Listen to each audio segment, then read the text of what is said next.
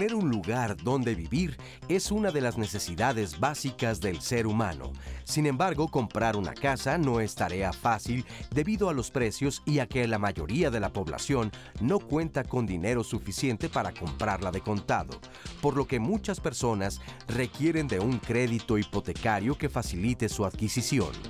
En México, contamos con diferentes opciones de financiamiento para adquirir una casa o un departamento, entre las que se encuentra la banca comercial, las instituciones gubernamentales como el Infonavit y el Fobiste. De acuerdo con la Comisión Nacional de Vivienda, el crédito hipotecario más común en nuestro país es el que se otorga a través del Infonavit y el Fobiste, pues deriva de un derecho de los trabajadores. Sin duda, adquirir una vivienda puede ser una gran meta financiera porque a futuro ese espacio se convierte en un patrimonio. Pero ¿qué necesito saber antes de comprarla? ¿Por dónde empiezo? Quédate con nosotros porque aquí te lo diremos. Así es, ¿cómo están? Muy buenos días, yo soy Leticia Carvajal, qué gusto me da saludarlos hoy en Diálogos en Confianza. Muchas gracias por acompañarnos y pues yo espero que se queden con nosotros, oiga, porque pues esto de adquirir una casa, adquirir un departamento, efectivamente es el sueño de muchos, es la meta de muchísimas familias. Híjole, pero a veces sí se nos hace como que estamos muy alejados de esa realidad y necesitamos saber qué requisitos necesitamos ¿Cómo sabemos si podemos, podemos pagar las mensualidades? ¿Cómo poder escoger adecuadamente una vivienda? Hay tantas, tantas preguntas que nos podemos hacer, si lo tengo que sacar en el banco, si con mi pareja los podemos juntar nuestros créditos. Bueno, yo estoy segura que muchos, muchos de ustedes tienen dudas y yo los invito para que se queden aquí en Diálogos en Confianza. Aquí vamos a estar atendiendo todas sus preguntas, todas sus dudas, todos sus comentarios y vamos a estar, por supuesto, muy pendientes de nuestras redes sociales, como siempre. Natalia Jiménez, ahí está ya leyendo todas sus conexiones. Muchísimas gracias, Nati. ¿Cómo estás? Buenos días. Leti, buenos días. Pues así es. La verdad es que el tema de hoy nos da mucho de qué hablar y yo los invito a que se acerquen una pluma y papel porque la información que les vamos a dar seguramente les va a ayudar mucho. Los va a orientar si quieren obtener un crédito para comprar una casa, que es definitivamente el sueño de todos. Y bueno, yo hablo desde los jóvenes de ti, la verdad es que de repente tenemos la idea de que es muy complicado, de que no tenemos esperanza de tener un patrimonio propio, pero hoy nos vamos a dar cuenta qué es lo que podemos hacer, cuáles son las herramientas y por supuesto cuáles son las opciones que tenemos. ¿Y cómo nos pueden contactar? Es súper sencillo. Recuerde que no solamente estamos en vivo a través de la señal televisiva del 11, sino también en las redes sociales. Ahorita puede seguir la transmisión en vivo en Facebook y en YouTube. Ahí usted me puede escribir sus preguntas, sus comentarios y sus testimonios y yo los voy a estar leyendo al aire con los especialistas. Les vamos a dar respuesta a todas sus preguntas. O si lo prefieren, también nos pueden marcar al centro de contacto con la audiencia, la línea telefónica el 55 51 66 40 00.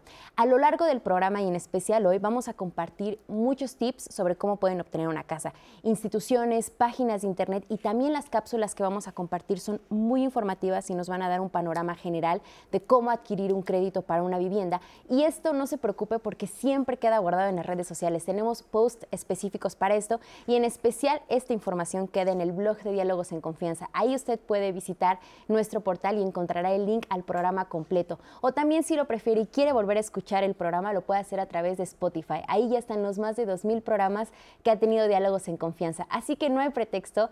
Este programa está en todas las plataformas y los invito a que lo sigan y que se suscriban a nuestro canal de YouTube. Así que participe para que, como siempre, Leti, construyamos juntos la conversación de hoy. Así es, vamos a estar muy pendientes, Nati. Antes de presentar a nuestros invitados, quiero saludar también a Istiel Caneda, quien estará alternando junto con Lía Badillo y Alberto Mujica en la interpretación en lengua de señas mexicana. Muchísimas gracias, Istiel, muy buenos días. Y ahora sí, ¿sabe por qué le digo que aquí vamos a estar respondiendo todas sus preguntas? Bueno, yo no, tenemos unos especialistas que estoy segura que van a atender absolutamente todas sus dudas. Así que los voy a presentar y les quiero agradecer muchísimo que estén con nosotros. Comienzo con Luis Felipe Castro Sánchez, él es gerente de coordinación, planeación y difusión de crédito del Infonavit. ¿Cómo estás? Hola Leti, buenos días, buenos días a todos. Buenos días, gracias por estar aquí. También saludo con muchísimo gusto a Pedro Fernández Martínez, presidente nacional de la Asociación Mexicana de Profesionales Inmobiliarios AMPI. Muy buenos días, querida Leti. Muy contento de estar en su programa y aprender de estos grandes maestros del sector hipotecario. no, bueno, pues vamos a aprender mucho de ustedes tres, estoy segura. Ricardo García Conde Rubio, miembro del Comité de Crédito Hipotecario de la Asociación de Bancos de México y director ejecutivo Banca Hipotecaria en Citibanamex. Muchísimas gracias, Ricardo. Leti, gracias a ti por la invitación. Un gusto estar con. Gracias, gracias, gracias. El gusto es realmente de nosotros. Y bueno, vamos a ver esta primera cápsula. Quiero comprarme una casa. ¿Qué hago? ¿Piensas comprar una casa? Lo primero que debes hacer es identificar qué tipo de vivienda necesitas, si vives solo, con tu pareja o si tienes hijos. Después, determinar qué ubicación prefieres, si debe estar cercana a tu centro de trabajo, a la escuela de tus hijos o si hay un lugar de tu preferencia. Otros aspectos a tomar en cuenta antes de comprar una casa o adquirir un crédito hipotecario son monto a financiarte, el cual generalmente tiene un porcentaje máximo que será acorde a tu capacidad de pago. Enganche o pago inicial. Plazo, es decir, los años en los que deberás pagar el crédito. Tasa de interés. Esta dependerá del producto que elijas, pudiendo ser fija, variable o mixta tasa de interés extraordinaria, la que te cobrarán en caso de que te atrases en los pagos. Costo anual total. Comisiones por apertura del crédito, gastos de investigación, estudio socioeconómico, avalúo, seguros de vida y de daños al inmueble, entre otros.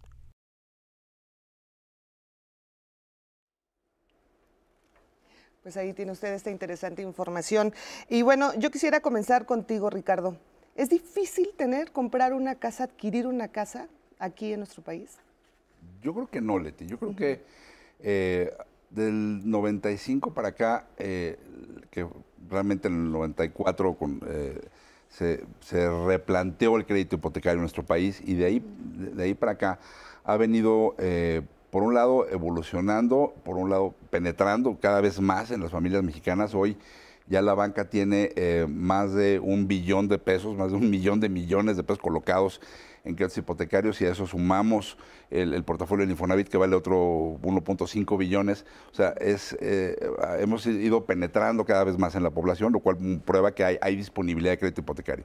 Y no solo eso, hemos eh, digamos, enfrentado un montón de situaciones, incluyendo la propia pandemia, en la cual llama la atención que a pesar de todo lo que ha sucedido, la disponibilidad de crédito y por otro lado la demanda de crédito se, ha, mantenido e incluso creciendo. Y esto creo que obedece más a factores demográficos. Somos un país joven, una cantidad de jóvenes que se van incorporando a la vida productiva, que empiezan a tener esta demanda de, vivienda eh, y a satisfacerla. Entonces, la disponibilidad de crédito está.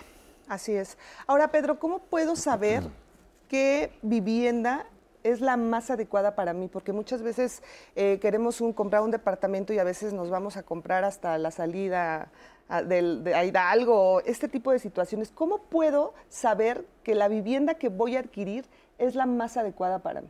Se me hace una excelente pregunta. Quiero decirles que en la Asociación Mexicana de Profesionales Inmobiliarios vendemos casas que se construyen con ladrillos y blocks pero ofertamos vivienda que se conforma de valores. Y la respuesta a lo que me dices es consultando a un profesional.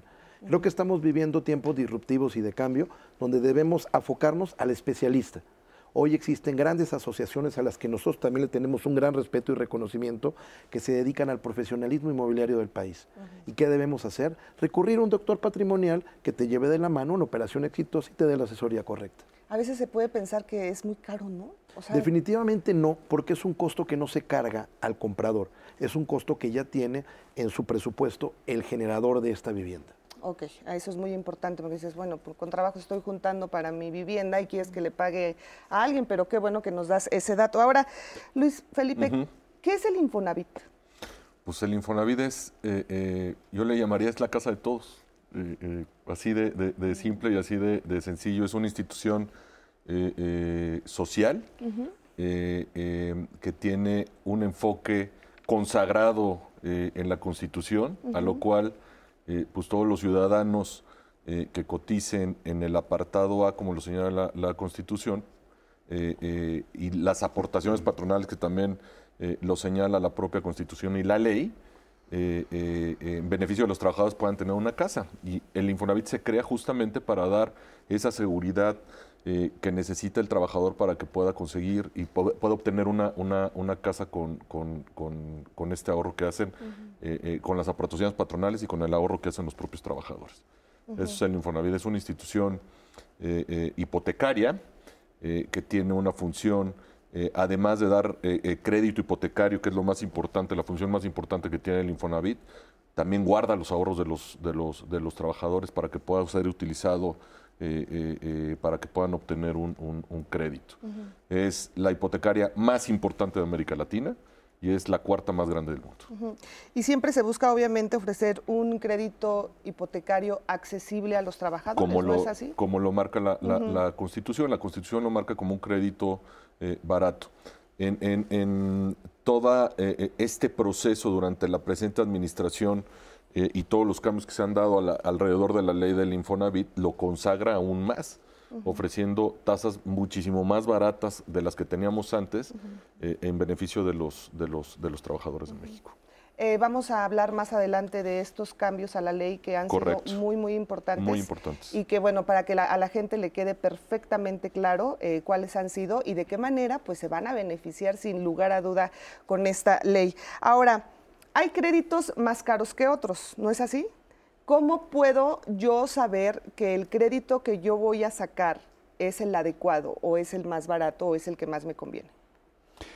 Pues mira, eh, hay una feroz competencia entre los bancos, ¿no? Este, eh, por, por, la preferencia de los clientes. Yo creo que en este momento estamos viviendo los, eh, las tasas históricas más bajas que hayamos visto en nuestro país. Y, la, la, competencia, no hay nada que haga más eficiente un mercado que la competencia. pero por otro lado también hay una enorme complementariedad entre, entre la banca y el Infonavit, ¿no? Este, eh, una de cada cuatro hipotecas que da la banca viene con alguna componente de crédito del Infonavit, ya sea el Cofinavit o el apoyo Infonavit, pero es, enorme la participación. Eh, yo creo que el mejor crédito es el que te aprueban, ¿no? Este, pero en general los, los productos de crédito que, tiene la banca no solo son accesibles y de, sello muy competidos, sino también han sido muy responsables, ¿no? Hemos visto eh, la crisis financiera del 2009 en donde eh, había hipotecas que resultaron ser tóxicas en otros países y en México no ha pasado porque eh, la banca en México ha sido muy responsable en productos que beneficien al acreditado, que lo protejan en caso de pues, todo lo que ha sucedido, en caso de crisis financieras, en caso de terremotos, en caso de la propia pandemia, que por supuesto no estaba en los escenarios, y al final las familias que han tomado un crédito hipotecario se han visto eh, protegidas y beneficiadas al haberlo tenido y, al mismo tiempo que constituyen un patrimonio. Claro. Ahora, ¿de qué manera trabaja la banca comercial con el Infonavit? Por medio, como, como lo dice Ricardo, por medio de los cofinanciamientos. Parte, eh, eh, una parte eh, se obtiene, una parte del crédito se obtiene con el saldo de la subcuenta del trabajador y se utiliza, volteamos a la banca, el trabajador voltea a la banca y se hace la complementariedad para tener un crédito hipotecario. Para llegar a eso, perdóname, para llegar a eso yo tengo que tener forzosamente el dinero del enganche.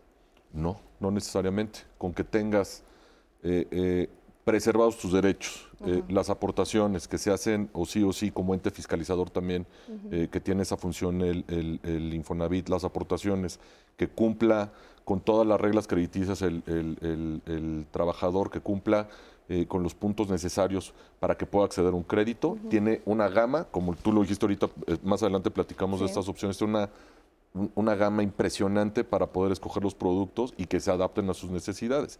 Y si quieren voltear a la banca, pueden voltear a la banca para poderlo hacer y para potenciar su crédito también. ¿Conviene de, alguna manera hacerlo así porque podrías adquirir un, inmueble de más valor? Sí conviene a, los, eh, eh, a un determinado segmento de trabajadores también. Okay. O sea, y, el mercado se ha adaptado, como dice Ricardo también, eh, se ha adaptado de tal manera que antes como tú lo decías, ¿no? Veíamos la clásica casa de, del Infonavit, ¿no? Este, y me parece, eh, eh, esta realidad la estamos cambiando, porque tienen, la gente tiene una percepción de este, la casa huevito de, del, Infonavit, ¿no? Y alejadas, alejadas de la ciudad y abandonadas. Yo te adicionaría un, tema muy importante que dijo Luis. El Infonavit, para tener una idea de qué importante es, es que el 70% más o menos de los créditos hipotecarios que se generan en el país viene del instituto. Y como decía Ricardo, algo muy interesante. Hoy estamos viviendo épocas donde tenemos tasas históricas un solo dígito a 20 años. Exacto. Hoy, quien tiene la oportunidad de adquirir mediante un crédito hipotecario no debe desaprovechar esta oportunidad porque mejor momento financiero difícilmente va a tener. Y quisiera comentar algo del Cofinavit. Es un Infonavit disruptivo que, se- que reinventó los créditos. Es bien interesante. El Cofinavit es un crédito de confianza, como todos los créditos, pero que tiene un nexo, que anteriormente era el cónyuge.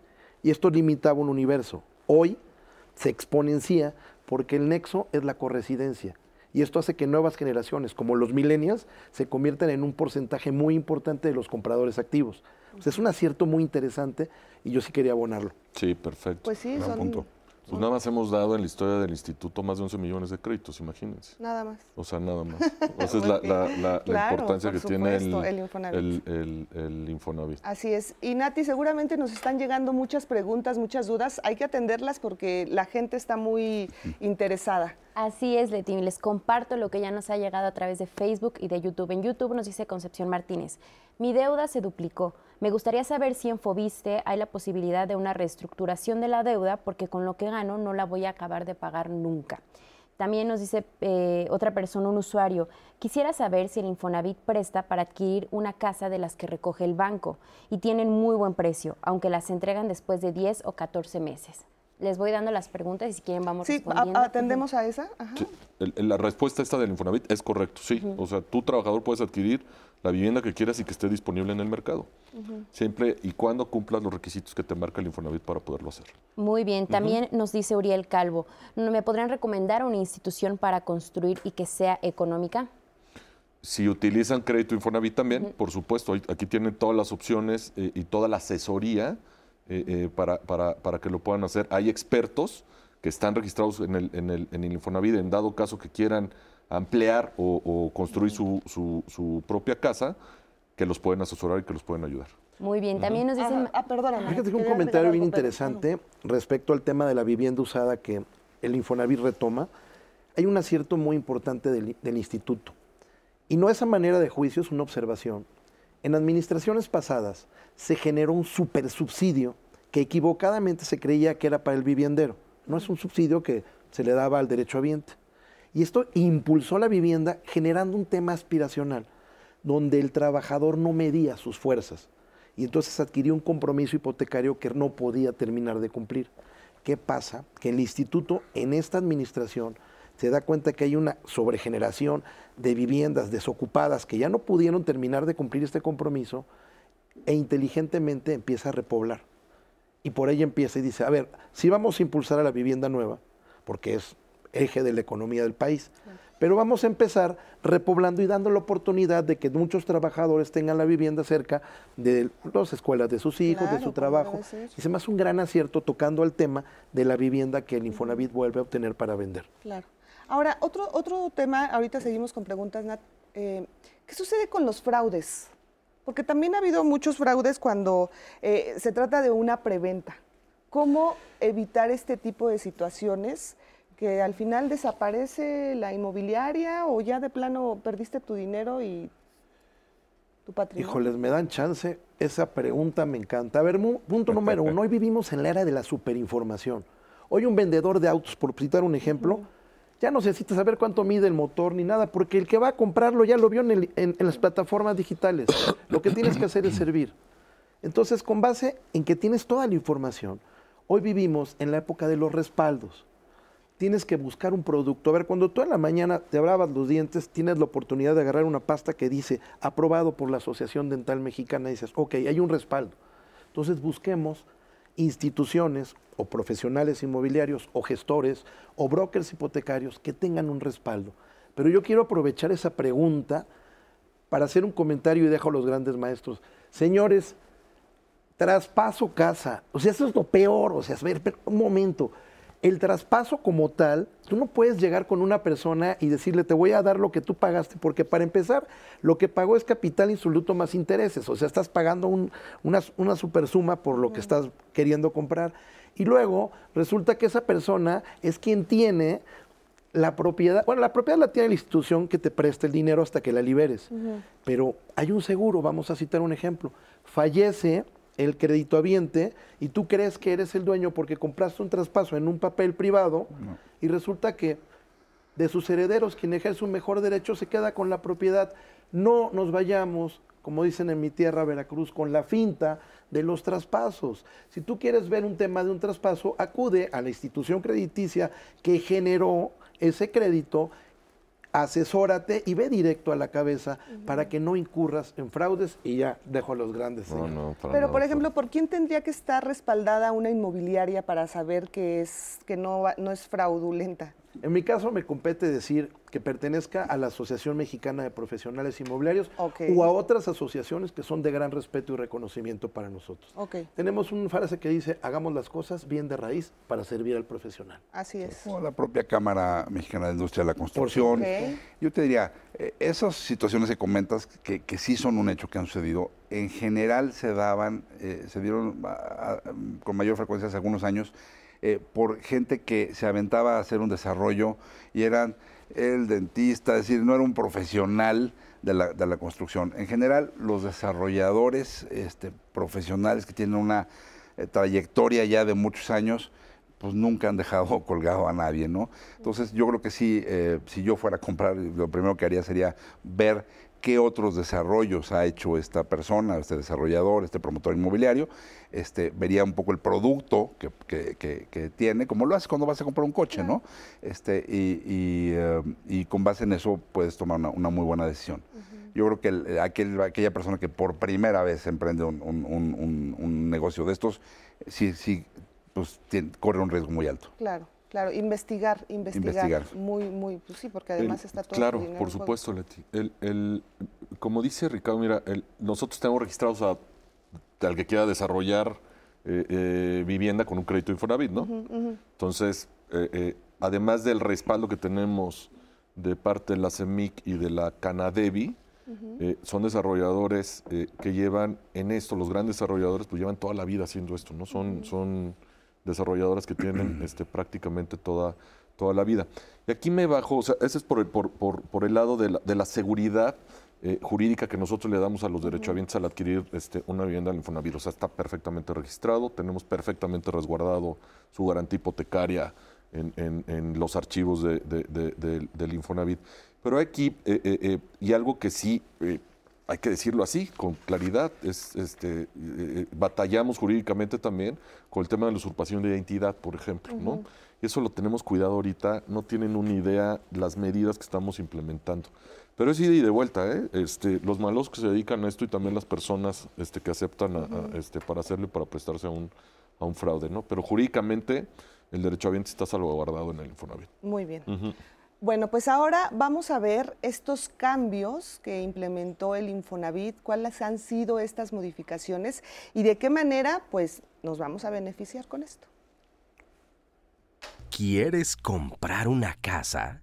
Con el nuevo crédito hipotecario Infonavit es más sencillo, ya que tu mensualidad se calcula con tu salario registrado ante el Instituto Mexicano del Seguro Social y se queda así durante todo el plazo que dure tu crédito. Si ganas poco, Infonavit te apoya con una tasa de interés más baja que puede ir del 1.91% a un máximo de 10.45%. Además, el monto de crédito será mayor, pues ahora podrás tener un financiamiento de hasta 2.217.702 pesos con el que podrás comprar una casa nueva o ya existente. La aportación que tu empleador hace cada dos meses, equivalente al 5% de tu salario, pagará directamente la deuda y no los intereses. Esto permitirá que tu mensualidad sea fija, aun si pierdes tu empleo, y que logres cubrir la totalidad del crédito en menos tiempo. Estos cambios aplican solo en los créditos para comprar una casa, tramitados a partir del 21 de mayo 2021. Si quieres saber más, ingresa a micuenta.infonavit.org.mx. Bueno, pues ahí tiene esta información que de aquí vamos a partir ya en muchísimos eh, temas. Eh, ¿Quién tiene, tenemos un minutito, Luis Felipe, quién tiene derecho a obtener un crédito hipotecario a través del Infonavit? El, que sea eh, derechohabiente del Infonavit, el que cotice en el apartado A de la, como lo marca la Constitución, este, que es derechohabiente también del IMSS y tiene salvaguardados sus derechos a través de diversas cuentas. Lo que se deposita en Infonavit es el saldo de la su cuenta de vivienda. Y de ahí inicia todo, este, todo exactamente, todo el, tema. Pues vamos a hacer una pausa. De verdad no se vaya porque ahora sí vamos a entender perfectamente estas modificaciones que hizo el Infonavit en favor de todos los trabajadores. Regresamos. ¿Cotizas al IMSS? Entonces tienes Infonavit para obtener tu crédito debes reunir por lo menos 1080 puntos. ¿Quieres saber cómo calcularlos? La cantidad de puntos Infonavit se determina con base en variables que calculan la situación crediticia de cada derecho habiente. Los cuatro primeros indicadores prestan atención a criterios vinculados al trabajador. 1 y 2, edad y salario, más prestaciones, pueden sumar un máximo de 235 puntos. 3.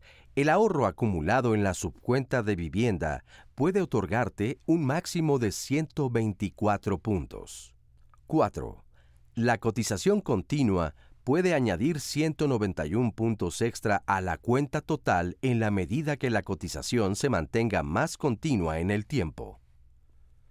Los últimos criterios se concentran en aspectos de la empresa en la que el trabajador presta servicios, el tipo de trabajador, si es permanente o temporal. Esto puede agregar 123 puntos como máximo. La estabilidad laboral. Observa la retención de personal de la empresa, concretamente del trabajador, en los últimos tres años. Si se obtiene la mejor calificación, agrega 130 puntos. La conducta de pago de la empresa. Si la calificación de la empresa es óptima, añade 129 puntos adicionales. Para conocer tu puntuación, ingresa tus datos en el formulario que puedes encontrar en la página mi-portal-infonavit.com diagonal checar-puntos. Consúltala. Y ya estamos de regreso aquí en Diálogos en Confianza con nuestro tema de hoy, Quiero comprar una casa, parte 1. Nos están llegando en redes sociales muchas preguntas acerca del Fobiste y quiero decirles que la próxima semana, en la segunda parte de este programa, nos vamos a enfocar a Fobiste. Hoy vamos a responder todas las dudas y preguntas que hay en torno a Infonavit, así que no se preocupen, las preguntas que están llegando ahorita yo las voy a guardar para que dentro de ocho días les demos respuesta a todo lo que es de Fobiste. Y lo que nos ha llegado en redes sociales, Leti, especialistas, una de las más recurrentes es los jóvenes. Eh, nos llega Sabina Jiménez, ella nos dice que está estudiando ingeniería civil y nos pregunta, si tengo un trabajo en el cual no hay contrato por mucho tiempo o no me dan prestaciones, ¿cómo le hago para sacar una casa? Dice, no sé bien cómo plantearlo, pero si en un trabajo no te dan prestaciones de Infonavit y trabajas por periodos de tiempo, o sea, eres freelance, ¿cuál es la opción que yo tengo? Es una de las dudas que más nos ha llegado. Yo creo que, si me permiten, eh, más allá de, la edad, que, hay un factor común también eh, en, el tema de las prestaciones, eh, cualquier persona que trabaje por su cuenta, lo que tiene que hacer para poder acceder a un crédito hipotecario es generarse, por un lado, un historial crediticio, es decir, una tarjeta de crédito, un préstamo personal, algo que le vaya generando historial crediticio en el buró para demostrar cuál es su disciplina de pago, y por otro lado, una comprobación de ingresos en el caso de esta chica que comentas, una cuenta de cheques en la cual deposite sus ingresos, eh, pasados seis meses, permite ver la recurrencia de estos ingresos, la consistencia de estos ingresos y un poco el criterio que sigue la banca para poder dar un crédito, es decir, a ver, eh, muéstrame tus flujos y con base en los flujos eh, que, que puedas tú reflejar en tu cuenta de cheques, yo determino cuánto es lo que te puedo prestar. El estándar internacional en el mundo entero es, eh, no es sano que una persona destine más del 30% de su ingreso al pago de su vivienda, sea renta o hipoteca. Entonces, una persona que gana 10 mil pesos, sería sano que pueda pagar 3 mil pesos de, de- de- de hipoteca y 3 mil pesos te alcanzan para 300 mil pesos, más o menos la regla del 10, este, 300 mil pesos de crédito. ¿no? Y entonces, esta chica lo que tiene que hacer es sus flujos, sus ingresos, ponerlos en la cuenta de cheques y generar este historial de, de ingresos para el día que pida un crédito hipotecario pueda, pueda tener esa evidencia. Ah, muy bien. Ah, mencionabas lo del buró de crédito y justo nos llegó una pregunta. Mediana Guerrero nos dice, ¿afecta el buró de crédito para adquirir un crédito en Infonavit? Sí, este, tiene eh, eh, un impacto. Eh, todos tenemos el concepto de que el buró de crédito es negativo y no necesariamente es negativo. Este, eh, eh, nos quedamos siempre con esa idea, ¿no? Eh, la persona que tiene un buen historial crediticio va a tener una buena calificación en eh, la persona que no tiene un buen historial crediticio y que queda registrado también en el buró y destina más a gastar que a guardar, se ve reflejado también en el, en el, en el buró. Ups, o Y- sea, Exactamente. Entonces, eh. Obviamente, en cualquier institución eh, eh, eh, financiera, el Infonavit o en un banco, pues obviamente se va a ver eh, eh, eh, reflejado. ¿Por qué vemos esto nosotros? Uno, el Infonavit lo ve para cuidar al trabajador, de que no gaste más de lo que puede eh, eh, eh, pagar. Y dos, para cuidar la cartera del Infonavit. Y para que podamos seguir prestando créditos. Ok, también nos dice Marta Leticia Sánchez, ¿los, ba- ¿los bancos también dan créditos para construcción? Sí, sí. En general la banca tiene una, una oferta de crédito individual, construcción de- eh, individual de, de vivienda, eh, poco socorrida en las grandes ciudades, pero en, en las ciudades medias, este, en las poblaciones pequeñas es más común que la gente compre su terreno y construya su propia casa y tenemos un montón de ofertas para eso. Y sobre esto también nos dicen si en Infonavit prestan para remates bancarios. Sí, el- el- el- el- lo comentábamos hace unos momentos. eh, eh, yo Infonavit no me fijo si es remate bancario o no, yo me fijo que es casa. Y si tiene derecho y, y tiene eh, eh, eh, eh, todo lo necesario el derecho ambiente para poder adquirir, pues puede adquirir ese tipo de vivienda. Uno de esos requisitos es que tenga escrituras, obviamente. ¿no? Sí, por supuesto. O sea, el- el- el- yo a Infonavit no le presto, imagínate, ¿no? ¿Con qué garantía Sí. este, me quedo yo Infonavit y con- y qué garantía le damos al derecho ambiente? Por supuesto. Es su seguridad jurídica. Leti, las últimas preguntas de este bloque tienen que ver con el cofinanciamiento. Nos dice Adris Ortiz cómo funciona esta modalidad y Natati Bustamante, que ella tiene 60 años y si puede juntar el crédito que ella tiene con su hijo. A ver. El coffee lo, lo explico yo con mucho gusto. Adelante, maestro. Creo yo que es, es el, el gran producto del instituto, ¿no? Este, eh, ya tiene, va a tener unos 15 años que salió al mercado Correcto. y realmente lo que buscó el instituto con esto es permitir no solo a la clase trabajadora, a la base de la pirámide, a quien siempre ha atendido desde su origen, sino permitir también a la, a la parte media de la pirámide poder acceder a un crédito eh, un poco mayor, ¿no? Sin comprometer los recursos de- del instituto. Entonces, como funciona es, el banco da un tramo de crédito, el instituto da otro tramo de crédito y todo el ahorro que el, que el trabajador tenga en su, su cuenta de vivienda entra como enganche. Ah, De esta manera, yo he visto casos, viviendas de 300 mil pesos en donde la persona, o 400 mil pesos en donde la persona adquiere esta vivienda sin poner un solo peso más que las escrituras, ¿no? Sin Correcto. tener que tener el enganche. Este, eh, o he visto viviendas de 20 millones de pesos en donde luego de esos mitos que por más que llevamos muchos años en esto prevalecen, en donde el- un trabajador que está comprando una casa de este valor de 20 millones de pesos, le digo, tú trabajas, eres asalariado, ¿cuánto tienes en el Infonavit? Tenía un millón de pesos en su cuenta de vivienda y me dijo, ¿lo puedo utilizar? Sí, y lo utilizó y bueno, estaba el cliente feliz. Entonces no necesariamente el coffee está eh, eh, eh, digamos, limitado a un cierto valor de vivienda, de hecho no tiene tope en valor de vivienda, la banca otorga la mayor parte del crédito y el Infonavit otorga otro tramo. Muy bien, y respecto a la señora de 60 años que decía si puede juntar el crédito con, con su, su hijo. hijo. Sí, por supuesto. O sea, si, obviamente si son eh, de nueva cuenta derechamientos a través del Infonavit, hay un producto eh, eh, que se llama Unamos Créditos, que ahora sí ya puedes juntar amigo con amiga, este, eh, eh, esa es parte de la dinámica que ya tiene el mercado. Amigo con amigo. Es, es- este, amigo con amigo, Claro. este, eh, eh, pareja mismo sexo, que eso lo cuidamos muchísimo en el, en el Infonavit, es importantísimo para nosotros este respeto a, a- a- a este derecho. Papá con hijo, suegra con este, este sí. que tenemos muchos casos así, fueron de los primeros casos que dimos, muy interesantes. Ay, qué padre. Sí.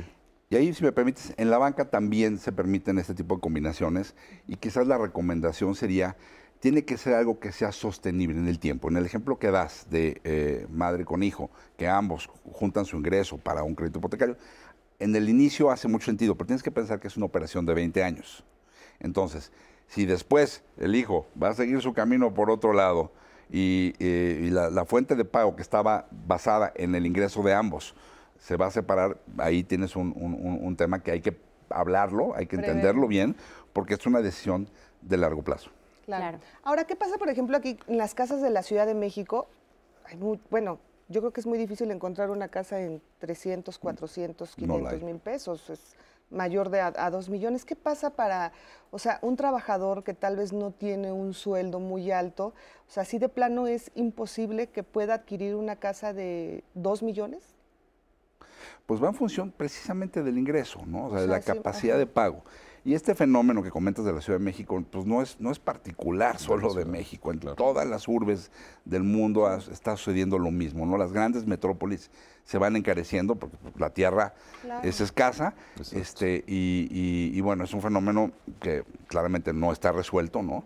Eh, eh, eh, y pues el valor de la tierra solo tiende a, subir, ¿no? Entonces, y el valor de los materiales de construcción también, que dependen también mucho de si sube o baja, ¿no? O sea, es el... Es correcto. El, ah. el, si es un fenómeno, muy bien dicho por, por este Ricardo, no es únicamente de, de, la, ciudad. de, México. Bueno, yo lo digo porque... Sí, claro, exacto. digo, eso lo ves en Monterrey, lo ves en Guadalajara.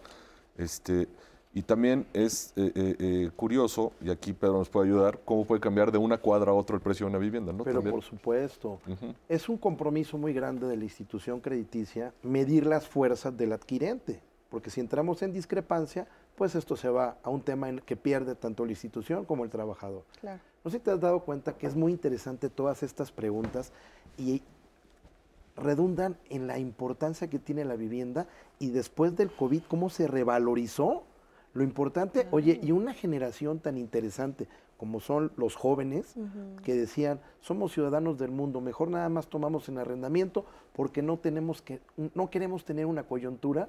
Hoy dice el Infonavit eh, que durante el primer semestre de la pandemia el 47% millennials. Oye, y además en colocación de créditos en el primer trimestre un 9% arriba de colocación contra el año pasado. Y si me dices, oye, es que estaba el COVID, espérame, en enero, febrero, no. Esto fue a, mediados de marzo. ¿Qué pasa? es una industria que se está reposicionando. Así es. Ahora, y hablando de pandemias, también nos llegó una pregunta que la voy a leer. Este, muchas gracias. De Ana Delgado, dice, en caso de que el trabajador llegue a fallecer, como pasa en esta pandemia, o pues, eh, y, está pagando, eh, y bueno, pues se muera, ¿qué sucede con ese crédito? ¿Quién lo puede reclamar o quién absorbe esa deuda? En el caso de Infonavit, evidentemente tienes que hacer el trámite en Infonavit, pero está asegurado el, trabajador y su familia alrededor del crédito. O sea, el, trabajador muere y ya queda liquidada su deuda a favor y a favor de, la, familia. Esto es un, un, gran punto. En el caso de la banca también, el 100% de las hipotecas que tiene eh, eh, la banca llevan siempre un seguro de vida y en caso de fallecimiento por cualquier causa, el, crédito queda eh, liquidado. Sí, porque cuando sacas un crédito siempre pones a un beneficiario, ¿no? Exacto. Sí, bueno, el, crédito hipotecario lleva, por un lado, el seguro de vida que extingue la hipoteca y el, en caso de fallecimiento, lo que procede ya es la sucesión testamentaria del fallecido, ¿no? Uno, de los mitos que hay es de que, y lo comentaban en alguna pregunta, de que la casa está a nombre del banco. No, no es así. La casa queda a nombre del acreditado. La persona es la dueña de la casa desde el día uno y hay una hipoteca en favor del el Infonavit o del banco o de ambos en el caso de Cofinavit. Esa hipoteca constituye la garantía, pero el dueño de la casa desde el día uno es el acreditado. Perfecto. Y en caso de fallecimiento, ese dueño tiene una sucesión testamentaria y sus herederos pueden reclamarla, sabiendo además que la hipoteca no se hereda, la hipoteca se extingue en el momento del fallecimiento por virtud del seguro de vida. Oye, Leti, y abonando al tema de hace rato, no, no hagan tratos directos de traspaso. Hay un seguro. Si fallece y ahora con el COVID, que pues es más usual, la persona con la que hicieron el, trato comercial, va a haber un mejor, un, un- un- alguien que va a ejercer un mejor derecho y se va a quedar con esa propiedad. Claro. No es de ustedes, hagan el trato directo con la institución. Vayan directamente a la institución. Y los traspasos son un, verdaderamente un problema para todos. Así es, así que ojo, ojo, mucho ojo con esto que dicen de los traspasos. Vamos a ver este testimonio de Miguel Martínez que adquirió su vivienda hace 15 años y él nos cuenta cómo le fue. La casa la adquirí hace 15 años por medio de un crédito de Infonavit. Una casa es lo mejor que puede tener uno para su familia. Entonces ese fue el mayor motivo, ¿no? Tenía yo seguro social y tenía yo ese préstamo. Entonces la empresa donde trabajaba me ayudó a hacer todo el papeleo. Eh, me entregaron eh, la casa en seis meses. La cercanía de donde vivía, de donde vivía en ese momento eh, fue, fue algo fundamental, ¿no? Y, y lo más importante es que es ahí donde me alcanzaba el crédito para poder adquirirlo. Es pago de, de algo propio, porque hay muchos que pagan renta, y en este caso, pues la casa es mía, ¿no? Aunque faltan aún 15 años, afortunadamente ya voy a la mitad del, del mismo, ¿no? En caso de poder este, liquidarlo antes, sí, sí lo haría, ¿no? Sí, sí lo he pensado, pero no ha habido la oportunidad. Lo más importante, pues, es que tienes un techo propio, eh, donde tú puedes hacer lo que quieras, ¿no? Puedes hacer mejoras y es tu casa, entonces entre más le haces, pues es, es mejor, son comodidades para, para mi familia y para mí, ¿no? Pues ahí está, muchísimas gracias a Miguel y muchas felicidades. Y bueno, pues em, yo quiero empezar eh, preguntándote también, Luis, bueno, continuar más bien, eh, ¿cuáles han sido estas modificaciones que se le hizo a la ley del Infonavit? ¿Qué beneficios eh, va a traer a todos los trabajadores? El, el- como comentábamos, Leti, el- el- imagínense el tamaño que tiene el Infonavit y la dinámica y el entendimiento que debemos de tener nosotros adentro para, para el, el derecho habiente. Este, nuestro director general, Carlos Martínez, que te mando saludos, por Muchas cierto, gracias, igualmente. eh, eh, le da un enfoque súper especial a, a- a comprender qué es lo que necesita el, el- el- el- el- el derechohabiente, ¿no? Esta nueva evolución que está teniendo, eh, es esta parte de la concepción que tenemos este, eh, eh, eh, de, de una casa es, ah, pues es una casa y necesitamos un papá, una mamá, este, y dos hijos, ¿no? Por ejemplo, que ese es el, el- el tradicional que vemos. No, pues ahora es completamente diferente, ¿no? Entonces, parte de eso, de las reformas que, que- que aprueba el, el- el- el Congreso, va a darle más posibilidades al derechohabiente eh, para que tenga muchísimas más opciones para poder utilizar eh, eh, el, derecho que tiene eh, a través del saldo de la subcuenta de vivienda y de las aportaciones que tenemos, ¿no? Para poder ejercer. Viene, en diciembre se da este cambio en la, en la, en la ley.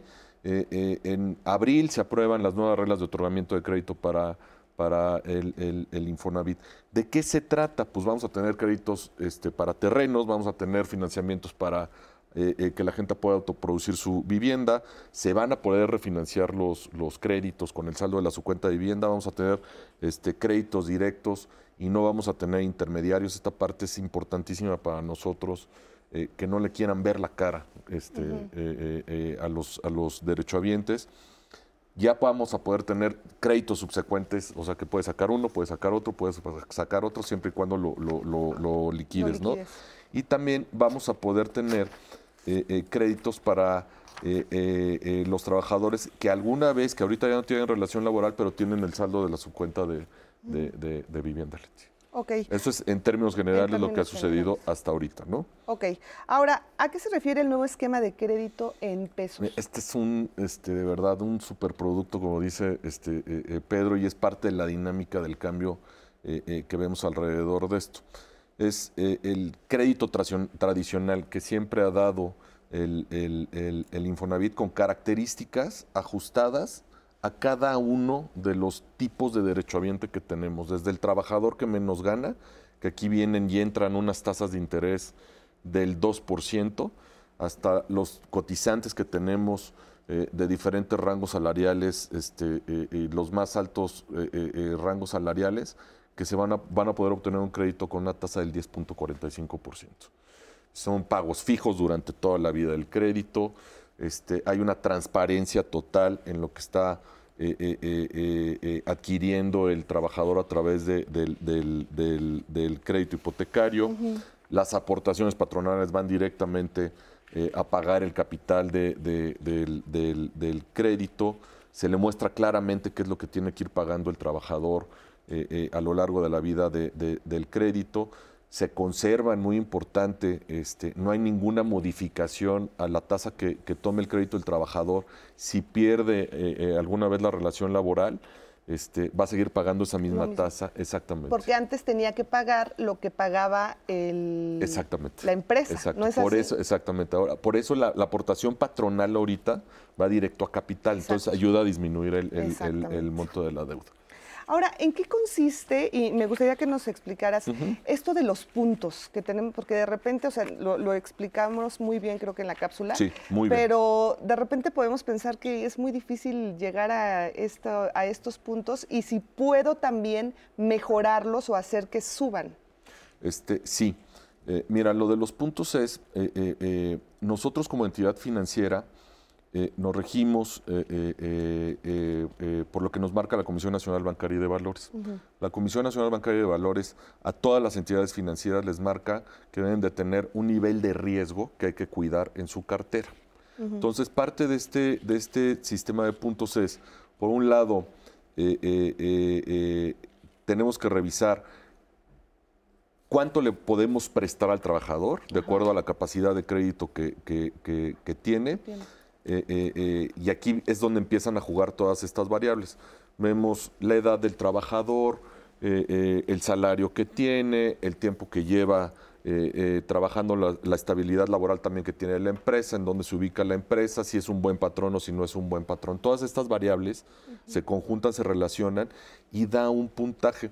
A mí no me gustaría, el- el- porque parece confuso, ¿no? O sea, a- la cápsula está súper bien explicada alrededor de lo que es los puntos, ¿no? Pero alrededor de estos puntos es el monto de crédito que vas a poder eh, eh, eh, obtener. ¿Qué se busca con esto? Cuidar la cartera del, del- la cartera crediticia del instituto. Se busca también cuidar las finanzas del, del- propio trabajador.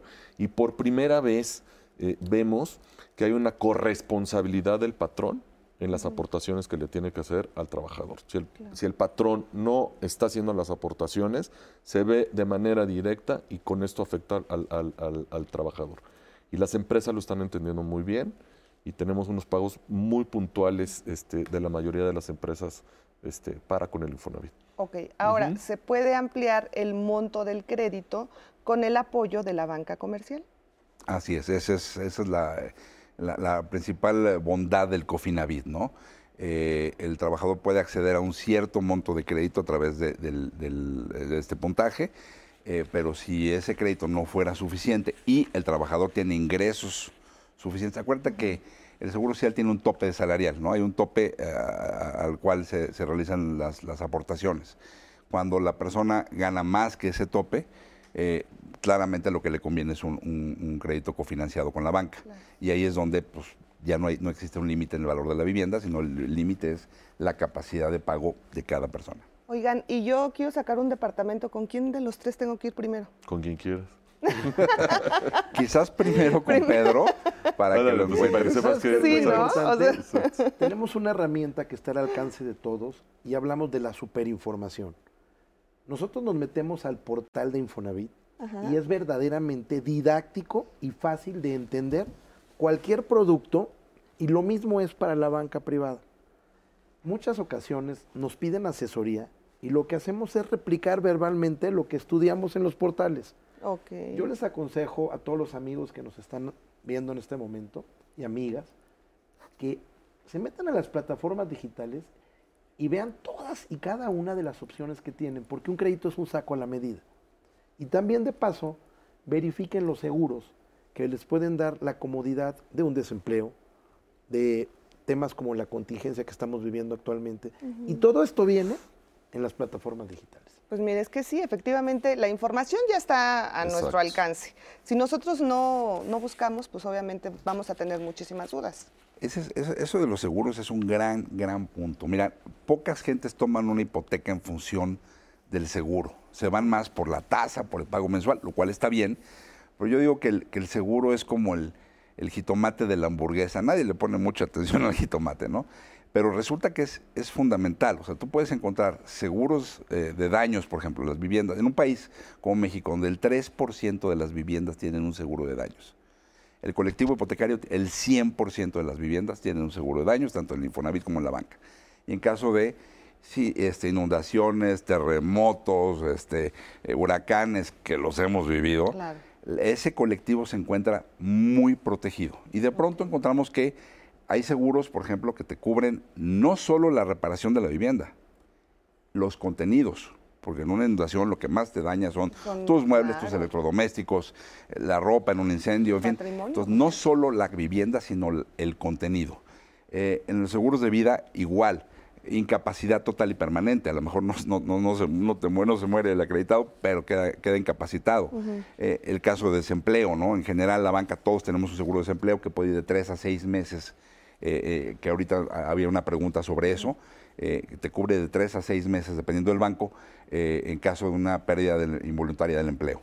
Eh, el, el caso de incluso de seguro de vida, hay, te puede llegar a pagar el monto original del crédito, no solo el saldo insoluto, y eso se vuelve hasta ahorro. Entonces imagínate una persona que toma un crédito de un millón de pesos y resulta que fallece este, un mes antes de terminar de pagar su hipoteca, y tú ya nada más debía 10 mil pesos. Entonces el seguro de vida paga los 10 mil pesos y los otros 990 mil se los da a su beneficiario este, eh, pa- eh, co- como, como, como una, eh, digamos, una cobertura adicional. ¿Qué es saldo insoluto? Lo que debes en el momento. Ok. Déjame llevarte, Leti, el, el, eh, eh, esto que decías, ¿no? ¿Con quién voy primero? Pues sí, primero tienes que ver la casa, lo ves con, con Pedro, ¿no? Por ejemplo. Después, ¿qué, cami- qué camino? Y esto eh, me parece que es lo que deben de hacer eh, este, los derechohabientes, y así es de manera este, natural. Te registras en mi cuenta Infonavit, eh, pones tu correo electrónico, creas una cuenta, sac- pones tu número de seguridad social y ahí te va a aparecer este, la gama de posibilidades este, que tienes, ¿no? Lo primero que te vamos a anunciar, que platicábamos del nuevo esquema de crédito en pesos, que vas a encontrar, eh, eh, como dice Ricardo, ¿no? Todo el mundo se va por el tema de las tasas de, de- de- de interés. Déjame hacer Ajá. una brevísima pausa Sí. y regresamos justo continuamos con este tema. Vamos a ver esta información y regresamos, Enrique, en un momento.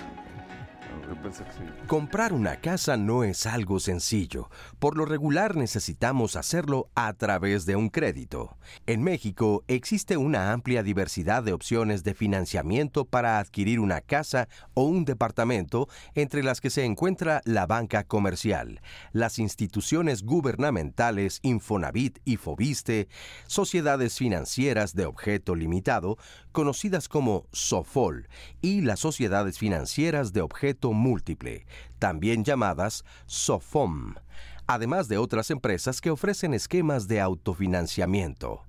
Para saber si tienes la capacidad presupuestal de poder hacerlo, es pertinente que tomes en cuenta cuáles son las diferentes ofertas de productos y los servicios financieros que te pueden ayudar a cumplir este objetivo. Y estamos de regreso aquí en Diálogos en Confianza y los invito a que mañana en los viernes de pareja no se pierdan la emisión. El tema, somos pareja, pero cada quien en su casa. Actualmente es más común o cada vez se vuelve más recurrente que haya parejas que tengan una relación sentimental y amorosa, pero que ya no cohabiten, que ya no vivan juntas. ¿A qué se debe esta situación? ¿Qué tipo de acuerdos se dan en este tipo de parejas? ¿Y qué beneficios son los que tienen cuando cada quien está en su casa y solamente comparten una relación amorosa, pero sin cohabitar? No se lo pierdan mañana aquí en Diálogos en Confianza. Y continuando con nuestro tema de hoy, quiero comprar una casa, vamos a ver el testimonio de Isaí Ramírez. Eh, vine a tramitar el Mejoravit. Me dedico al tema del Afore, un tema que también estamos trabajando y pues fue por ese lado por el cual me enteré de esta parte del Infonavit. Eh, Los requisitos que me solicitaron son el estar cotizando, la identificación, comprobante de domicilio, acta de nacimiento. Por lo que leí es el que te depositen el 80% en una tarjeta de Mejoravit, que aquí te la dan, y el 20% te lo depositan en- a tu cuenta. No voy a hacer la terminación de mi vivienda ya que está en obra negra. Más que nada ya poder ampliar la casa ya que este, pues solamente estoy ocupando dos recámaras, digamos. Ya voy a terminar lo que es la sala y la cocina. En cierto grado, pues eh, estamos hablando que ya estaría aumentando de valor y eso es lo que espero. Recomiendo es que hagan la cita pues por, por medio de, su, de la página. Es muy fácil porque el estar aquí informados, pues la verdad es que este, en una ocasión vine y eso es muy tardado. Pero si vienes con cita, muy rápido.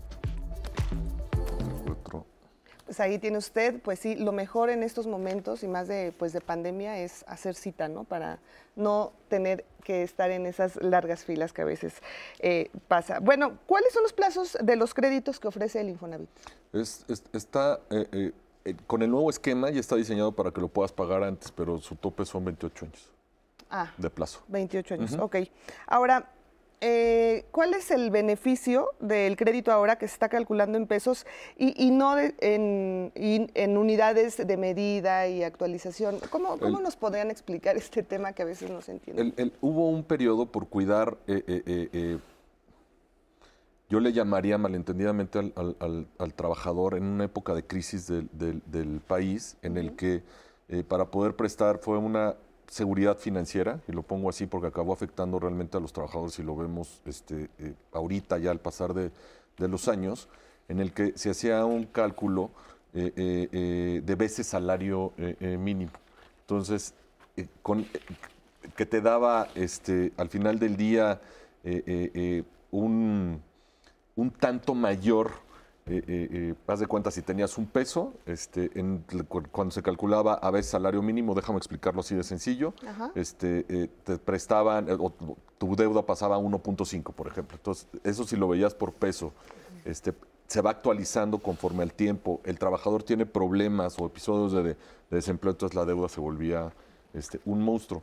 ¿Qué fue lo que hizo el instituto? Empezar, empezar a pasar las veces salario mínimo a pesos para tener muchísimo más transparencia. Con esto eh, eh, eh, poder estandarizar la deuda que tenían los trabajadores. Y se empieza a diseñar una serie de beneficios para el trabajador que tiene el, el- el- Infonavit. en primera, por la transparencia, este, ya hablamos de las tasas de interés que pueden ir del 1 y su techo es el, el 10, este, 45, hasta el 10-45% que te puede prestar el instituto. Y aquí muy importante, eh, eh, eh, eh, esta administración que aprueba, aprueba la renegociación de la deuda y premia también a los trabajadores que hacen sus pagos de manera eh, puntual, exactamente. Y les hace un- una, una reducción de la deuda este, bastante importante. Ah, eso es muy exactamente, es muy importante que lo sepan. Ahora, ¿existe la opción de liquidar antes? Sí, claro, por supuesto, sin penalización. Sin penalización. Sin penalización. Y también, obviamente, en la banca comercial. Sí, sí, con la mayoría de los bancos eh, tenemos productos que están exentos de, de penalización por pago anticipado. Ah, muy Hay bien. algunos bancos que lo tienen, pero la mayoría no lo tenemos. Oigan, si yo quiero comprar un terreno, Ya lo puedes hacer. Ya se puede hacer, Ya, por porque no se podía, ¿verdad? Este, eso es parte de la reforma que tiene el, el- el Infonavit, la adquisición de, de- de suelo. Ah, Viene incluido. Eh, este año vamos a tener este eh, eh, eh, crédito eh, eh, diseñado. La gente se ha de preguntar, oye, ¿por qué no lo ponen inmediatamente? Porque lo tenemos que diseñar. este, tenemos que ver eh, eh, las medidas de seguridad que va a tener el derechohabiente para que sea alcanzable y sea atractivo para que lo pueda eh, eh, eh, eh, adquirir. Por eso, eh, de verdad, el, el Infonavit, eh, eh, eh, eh, centrado ahorita en cómo estamos con el, con el derechohabiente y con todos los cambios que tenemos, con el nuevo esquema de crédito en pesos del que estamos platicando, eh, y ahora eh, eh, este producto que tanto lo había pedido la gente, que es la adquisición de terreno para que tú puedas construir, para tener tu terreno o para que puedas este, construir. Lo vamos a tener a finales de, de- de año aproximadamente y ya no lo están pidiendo, este, pero ya. ah, muy ¿no? bien. Ahora, si yo tengo mi casa y quiero mejorarla, tienes las opciones para poder este, eh, eh, para poderlo hacer. Tienes el Mejoravit, que acabamos de bajar la tasa de, de, de, de- de Mejoravit a 13% aproximadamente. Eh, es un crédito muy barato, es un crédito muy demandado, es un crédito que ayuda al trabajador, como lo vimos en la Claro. cápsula, de manera muy importante para... así este, es. Leti. Y justo hay preguntas acerca Exacto. de esto, ¿verdad, Exacto. Justo sobre Mejoravit nos pregunta Ruby Flores si ella puede pedir este, este crédito, el Mejoravit, si la casa en la que quiere construir no está a su nombre. Sí, este, si lo estás habitando, sí, por supuesto. O sea, puede ser de mis papás. Puede ser de tu mamá, de, De tu mi- papá, ajá. y tú este, vives ahí, ahí. por supuesto, puedes utilizar tu crédito. Demostrando corresidencia. Exactamente. Que sí es, que, sí es real. Que, Que sí estoy- vives Que ahí, si ¿no? eres, que si eres su hija. que sí soy su hija y que vivo ahí. Exactamente. Ah, muy bien. Leti, pues si te parece bien, vamos con más preguntas Sí, que nos han favor, hecho llegar Leti. en las redes. Carla Lorena nos dice que es un broker inmobiliario. Y en este mismo sentido, José Alberto Fuentes, ¿es bueno que tu crédito para comprar una casa sea por medio de un broker? Qué buena pregunta. Creo que ahí sí me toca. Sí. Hay que separar qué es un profesional inmobiliario y qué es un broker hipotecario. A ver. Un profesional inmobiliario es alguien que hoy, con tiempos disruptivos y cambiantes, tiene que tener el expertise en las áreas jurídica, económica, contable, mercadológica, administrativa y la que llegó para quedarse tecnológica, que hace que, este, que esta profesión siga en la vigencia. Porque con las plataformas tecnológicas tenemos alta disrupción y penetración en este gran mercado. ¿Qué es lo que hacemos? Somos doctores patrimoniales que acompañamos en un servicio de asesoría profesional a quien desea adquirir un inmueble, vender un inmueble, tomar en arrendamiento un inmueble, arriendar un inmueble propio o administrar un inmueble y llegar a una operación exitosa. Hoy tenemos nuevas legislaciones, nuevas disposiciones de la Secretaría de Hacienda y Crédito Público y el desconocimiento en esta área puede llevar que ajeno a hacer una operación exitosa y poner la cabeza en la almohada muy feliz ese día, puedas ser copartícipe de un delito o peor aún, perder tu patrimonio. Ojo, la ley de extinción de dominio o la ley antilavado son un gran ejemplo de ello. Esa es la gran importancia que tiene hoy un profesional inmobiliario que se agrupa en asociaciones que respaldamos como es la Asociación Mexicana de Profesionales Inmobiliarios y otras muy respetables en el país. Un broker hipotecario es un experto que te lleva de la mano para que tomes el crédito que convenga más a tus necesidades. En la experiencia de un servidor, veo que en un común denominador muchas personas se van por el menor enganche, por el mayor plazo y, y- y mensualidades más bajitas, pero peor aún, por el primero que lo autorizan. ¿Cómo es posible que si tenemos tanta información, no tomemos un saco a la medida y nos tomemos la molestia de leer las letras chiquitas, que ya no son chiquitas porque en cualquier dispositivo móvil la podemos hacer muy grande? Y podemos entender que tenemos seguros, características adecuadas a nuestras necesidades, que van a hacer que ese compromiso hipotecario, que no es a uno, ni a dos, ni a tres años, es una de las decisiones más importantes de nuestra vida. Claro. Todos los mexicanos luchamos regularmente por la vía derecha, por tener una vivienda. Claro. En el pasar por la vida es increíble. Tu familia, tu salud y tu vivienda, las tres cosas más importantes, busquemos a los profesionales que nos hagan tener esta operación exitosa para acrecentar nuestro patrimonio y heredarles a nuestros hijos solidez. Sí, porque a veces, muchas veces pensamos que hasta nos pueden hacer un favor, ¿no? Ya me aprobaron mi crédito o ya. Entonces, bien, bien lo dices, nos vamos con el primero porque pensamos que va a ser el único. Oye, es y es cuando se toman malas porque decisiones. tienes un derecho. Claro. Sí, es correcto. Me, me encanta la analogía del, del médico, ¿no? Tú te puedes automedicar y asumir un riesgo enorme o ir con un profesional que te asesore Claro. y te haga ver puntos que no necesariamente conoces porque no eres el experto, ¿no? Me gustaría nada más abonar un poquito más sobre los brokers hipotecarios. El broker hipotecario es, eh, es- se dedica a vender hipotecas, eh, trabajan para distintos bancos. Hoy más o menos el 40% de las hipotecas que da la banca mexicana las otorgamos a través de brokers. Por supuesto, el cliente también puede ir a una sucursal o pedir la hipoteca en línea directamente con el banco, eh, pero, eh, pero también los brokers lo que tienen es que al trabajar para distintos bancos, ven al cliente y dicen, ok, por tu perfil siento que el banco A te puede aprobar, o el banco B tiene una mejor oferta, o lo que tú necesitas lo tiene el banco C.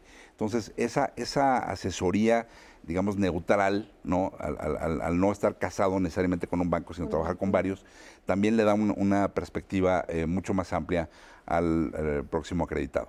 Ah, muy bien, eso es muy importante porque él ya, pues, eh, él sabe ya todo el teje y maneje, entonces ya va directo a lo que a ti te conviene. Correcto. Oye, y redundar en algo, el servicio no te cuesta más, ¿eh? Ya ¿Ah, va no? incluido. Muy bien.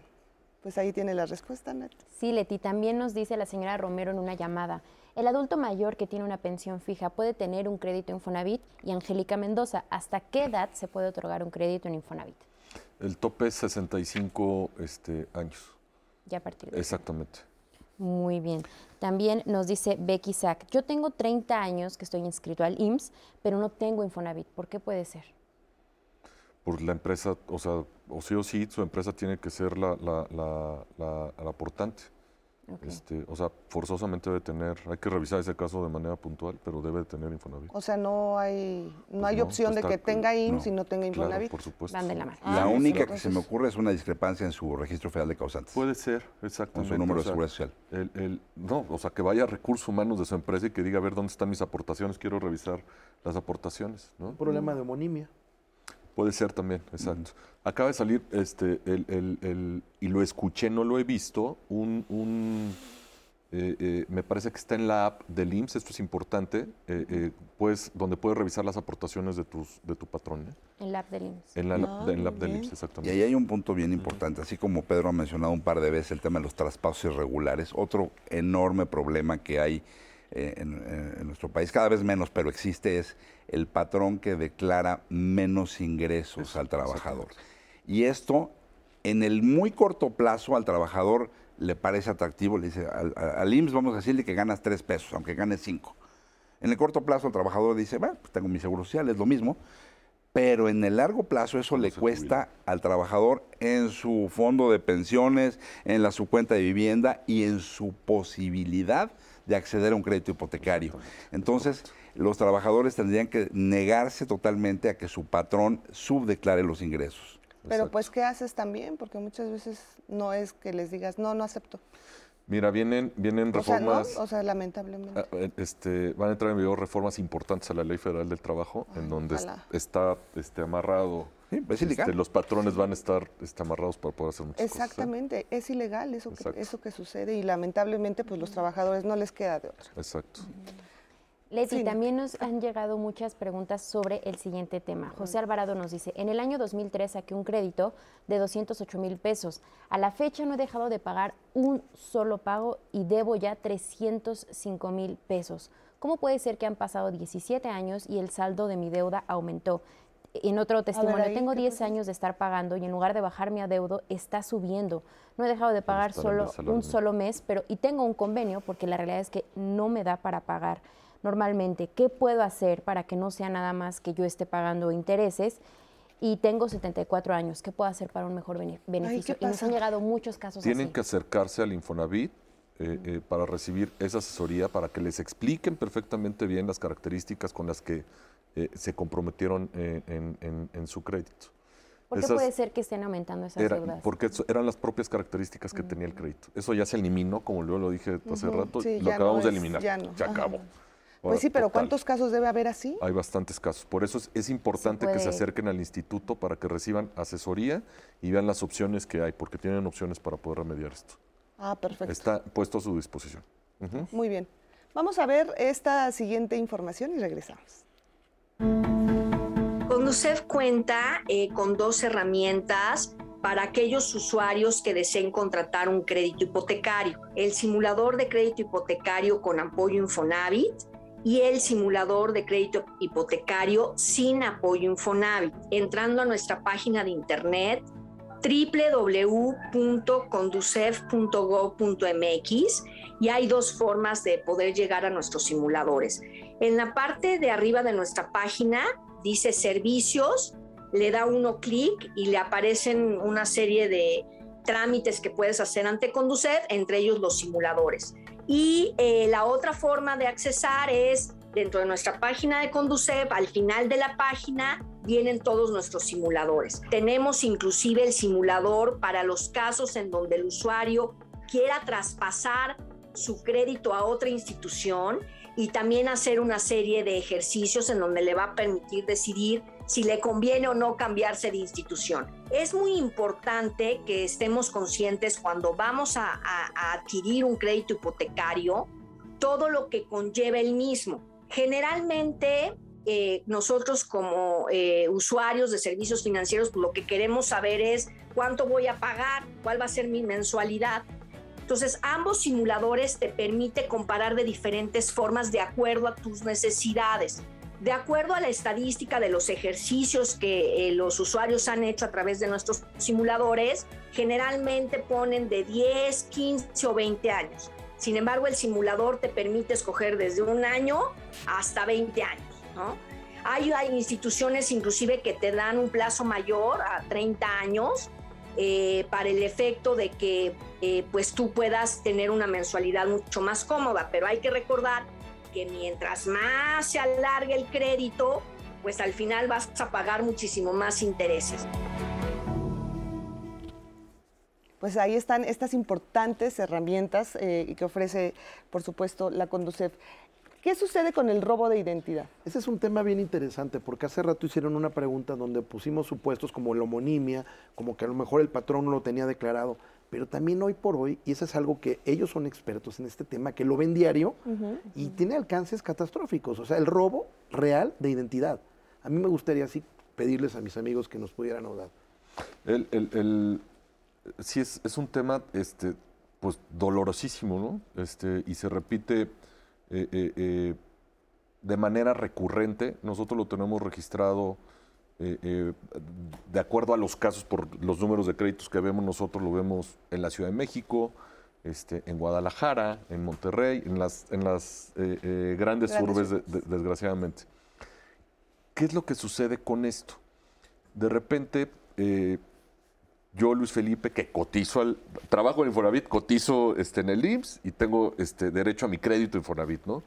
Imagínense ustedes que de repente veo mi recibo de nómina, eh, no he solicitado un crédito y vengo y, y veo un descuento hipotecario, ¿no? Oye, ¿tú obtuviste tu crédito hipotecario? Ah, caray, pues no. Entonces empieza una cadena, desgraciadamente, para, para, para los derechohabientes, en que eh, obviamente lo tenemos que denunciar, por supuesto, tenemos que identificar eh, de dónde se pudo haber dado. Hay empresas clandestinas que se dedican a esto, así, y los hemos ido identificando y se ha ido disminuyendo poco a poco. Las medidas de seguridad eh, eh, eh, que se tomen son importantísimas. Por ejemplo, empezar a trabajar, que los bancos ya lo hacen con, con el esquema de biométricos, que es importantísimo esa parte. El Infonavit va a migrar a esta parte de, de- biométricos, exactamente, cuidando sigilosamente este, la información personal de cada uno de los, de los, de los trabajadores. ¿no? Y aquí ves una cadena eh, eh, eh, que puede partir desde el que se acerca, roba la identidad, modifican el- el- el- una credencial de, de- de elector, por ejemplo, hasta llegar a una empresa que están coaligados con, con- con este tipo de cadenas. Entonces hay que tener muchísimo cuidado. Sí, yo, yo agregaría, eh, el, el robo de identidad en, en una transacción inmobiliaria se da con crédito o sin crédito. O sea, no, no, no es necesariamente el crédito una componente eh, que aparece, pero eh, en fin, sí es un fenómeno que hemos observado en los últimos años que se está dando. eh, afortunadamente en números todavía pequeños, pero, pero preocupante, porque cada caso que sucede es dolorosísimo Claro, para todas las partes, ¿no? Eh, afortunadamente, por un lado, la regulación de la Comisión Nacional Bancaria, que fue muy oportuna de, de biométricos, nos protege un poco, pero también el notariado mexicano. Eh, los bancos trabajamos muy de cerca con, el Colegio de Notarios y cada vez más los notarios han ido subiendo los estándares de, de- para, para acreditar la personalidad de los participantes, porque hay, robo de identidad al comprador, al vendedor o a ambos. Eh, y al, subir estos estándares, al aplicar ellos mismos biométricos, al pedir más comprobaciones de, más identificaciones, más comprobantes de pago de previal, de agua, en fin, se van un poco más atrás del tracto sucesivo de la operación. Eh, la verdad es que se ha venido acotando, pero, pero sí es un problema muy doloroso. Claro. Seguimos con más preguntas, ¿no? Claro Porque que tenemos sí. muchas. Sí, Leti, nos dice Irma Solache. Yo estoy alta, dada de alta en el seguro como trabajadora doméstica. Eh, ¿Genero puntos? el, el no generas puntos, este, déjenme adelantarles, a ver si no me regaña mi director general, que vamos a trabajar en un producto alrededor de esto. Ah, muy bien. Exactamente. Bueno, entonces viene algo bueno. Exacto. También nos dice Patsy, yo adquirí una vivienda y me sobró eh, en mi crédito, tuve saldo a mi favor. ¿Se puede utilizar este excedente para los trámites? No. Nos dice Ismael Ramírez, soy jubila- jubilado del IMSS, tengo 56 años, ya tuve y ya liquidé un crédito. ¿Puedo sacar otro? Claro, por supuesto. ¿Cuánto tiempo después? Por supuesto. No, ya. este, es parte de la, de la, de la De las reforma que tenemos, exactamente. Recuérdenlo. O sea, vas a poder. A ver, de- déjenme hacer, Leti, si me lo permites. Claro. ¿Para qué le sirve un crédito Infonavit? Y me voy a regresar un poquito. A ver. En la ley lo van a ver este, por líneas, ¿no? Ajá. Línea 2, línea 3, línea 4, línea 5 y línea 6, ¿no? A ver, la línea 2 es para adquisición de vivienda y suelo. O sea, con el crédito Infonavit puedes adquirir vivienda y sueldo. La línea 3 te sirve para construir, para construcción. La línea 4 es reparación, renovación o mejoras que puedes hacerle a tu, a tu A tu casa. vivienda. La línea 5 es el pago de pasivos. Está muy interesante esto. Ahora, con tu crédito, eh, antes no te lo permitía la ley, ahora vas a poder utilizar este, eh, tu crédito para poder pagar este, eh, eh, el pasivo El que tienes. ¿no? ajá. Este, y la línea 6 es refinanciamiento hipotecario. Vas a poder refinanciar ya con el Infonavit. Por eso me quise este, regresar. No, Entonces, pero está muy bien. Exactamente. esos- Tienen todas estas opciones para que lo puedan hacer. Y sí, este señor puede obtener su, su crédito. Muy puede pedir otro crédito. Perfecto. Vamos a hacer una breve pausa. Regresamos con más de este tema aquí en Diálogos en Confianza. Lo invitamos a que se quede aquí en la señal del 11. Regresamos. Y estamos de regreso aquí en Diálogos en Confianza con Quiero comprar una casa parte 1. Y les recuerdo que la próxima semana vamos a tener la parte 2 de este programa y nos vamos a enfocar a hablar de todas las dudas y preguntas en torno al crédito de Fobiste. Así que vayan preparando sus preguntas y no se preocupen, para los que ya mandaron sus preguntas desde hoy, yo las voy a guardar y las voy a compartir el próximo jueves aquí en Diálogos en Confianza. Y continuemos con las dudas que nos han enviado, Leti. Nos dice Virginia Ibáñez, ¿hay alguna alternativa de liquidación de la deuda total y que se haga un descuento? Y en este mismo sentido, ¿es cierto que ahora me descontarán el 50% de mi deuda si liquido de manera anticipada?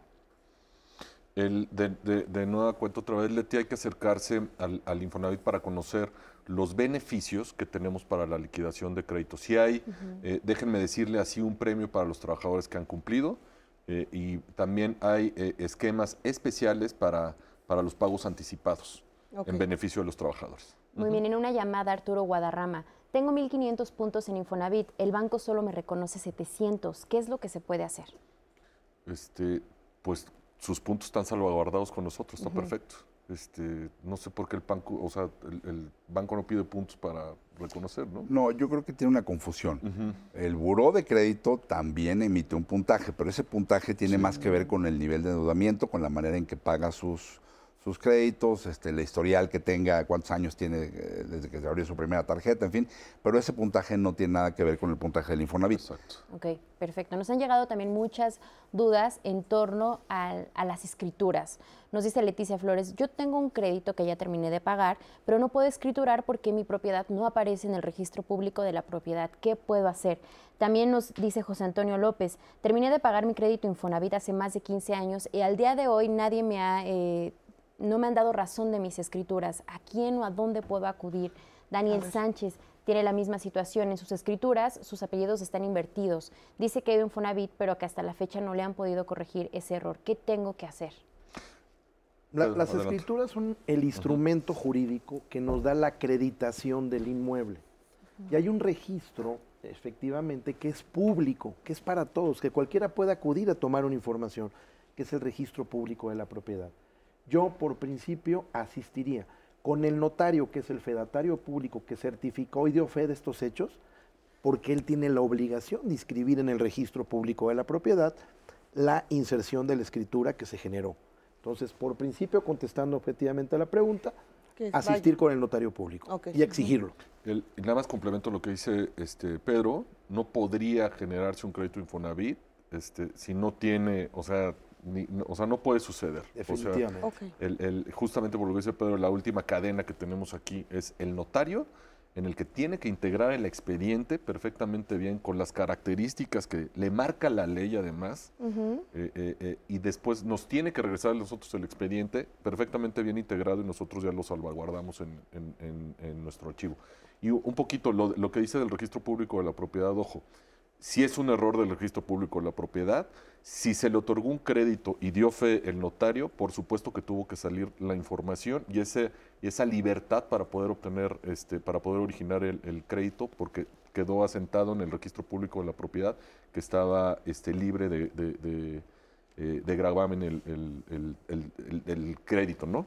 Este, la vivienda. Y entonces, ¿qué pasa ahora en esta pregunta donde se invirtieron sus apellidos y ahora o, que no tiene, Tiene que- todavía su escritura. O sea, es esto, por eso ah, se hace lectura con el notario para verificar cada uno de los puntos. Por eso son muy puntuales los notarios. O sea, ese era el momento para corregir. ¿Qué tiene que hacer? Ir al notario para hacer la corrección. Aquí hay una invitación al público en general a que entendamos que un notario público es un servidor público y está para atendernos y resolver todas y cada una de nuestras dudas. No nos está haciendo un favor. favor. Tienen una Correcto. noble y honorable carrera Y además tenemos muchos amigos notarios que están haciendo ahorita en el Colegio Notariado Mexicano un excelente trabajo, Exacto. como lo dijo Sí. Ricardo. Pero nosotros tenemos la obligación de extinguir todas y cada una de nuestras dudas porque es nuestro patrimonio lo que va en juego. Y pagas este por y, pagas este le pagas su trabajo al, claro. al- al notario, por Claro. supuesto. Y, y ahí, si me permiten, otro de los mitos, si salía en alguna pregunta, es de que el banco o el Infonavit guardamos las escrituras. Eso es totalmente falso. O sea, la escritura es pública, ¿no? Puede haber tantas escrituras quieras, ¿no? Como, como, como, como, como expide un notario. El banco eh, tiene una copia de la escritura. Claro. El cliente, el día de la firma de su crédito, sale Sí, no, con una copia de su escritura. Este, y eh, el, el dueño de la casa, como les decía yo antes, es el propio cliente. Ahora, terminado de pagar la hipoteca, no es que devolvamos las escrituras, no. Terminado de pagar la hipoteca, se expide una cancelación de hipoteca para que la casa siga a nombre de él, pero ya sin gravamen, ya sin garantía. Ok. Muy bien, también nos dice Odín Castañeda. Cuando comencé con mi crédito de Infonavit, mi sueldo era más alto del que tengo actualmente. ¿Puedo ajustar el pago? ¿Se puede hacer alguna negociación para que yo tenga mensualidades más También pequeñas? es, es un caso este, particular que habría que revisar en qué momento y con qué características eh, eh, eh, comprometió el, el crédito. O sea, sí habría que, que- que- que revisarlo. Con el nuevo esquema, otra vez, con el nuevo esquema de crédito en pesos, que ya tienen la transparencia de que van a tener pagos fijos, este, van a poder ver, va- tienen la misma tasa de interés durante toda la vida del crédito, de acuerdo a su nivel salarial. Esto es muy importante. Este, como lo mencioné eh, hace rato, a diferente rango salarial, diferente tasa de interés, con un tope del 10.45. Entonces habría que revisar el caso eh, eh, muy particular. Ok. Ahora, yo tengo una duda. Ya nos dijeron que sí podemos adquirir una casa o un- una propiedad a través de un remate bancario. Ujú. ¿Cómo puedo saber que ese remate bancario es legal? Bueno, en el caso de la banca, fíjate, no- en general los bancos no financiamos eh, viviendas que provienen de un, de un remate bancario, precisamente para evitar un conflicto de intereses, ¿no? De, Ah, entonces no se este, puede. no, la banca no, el Infonavit sí lo permite, Ah. pero, la, pero la banca en directo no. No. Eh, pero es precisamente para evitar que se, que, se, que se pueda ahí configurar un conflicto de intereses. Entonces, la vivienda que proviene de remates bancarios en general no la financiamos.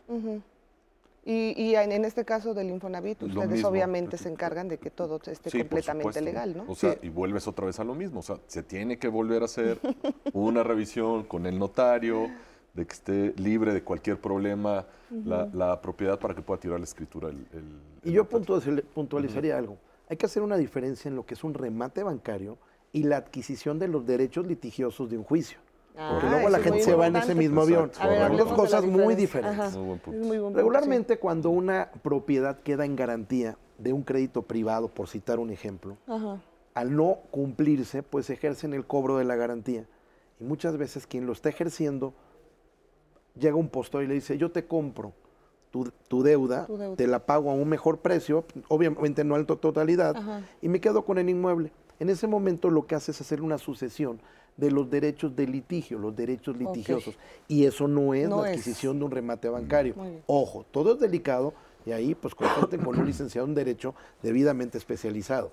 Pero en temas de remate bancario, como dice Ricardo, la banca privada no, pero el Infonavit sí está acreditado para poder Muy trabajar en ellos. Ah, pues mucho ojo con eso. ¿Seguimos con Nos- otras preguntas? Nat? Sí, Leti. Sandra Martínez, con los cambios que hay ahora en Infonavit, ¿cómo nos beneficia a las personas que ya teníamos un crédito con anterioridad? pues van a poder obtener cuando liquiden su crédito inmediatamente otro crédito.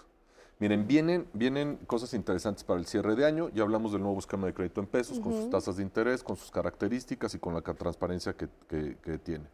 Viene la adquisición de suelo, también como ya lo, lo- lo mencionamos. Viene suelo más construcción, crédito para suelo más construcción. Y viene un, un punto muy importante, esto lo dejé al final, que es este cuenta Infonavit, que son para derechos no activos, para derechohabientes no activos, que puedan agarrar su dinero de su cuenta Infonavit, voltearse con la banca este, y poder dar eh, con, la, con, con su cuenta Infonavit el enganche para poder tener una vivienda.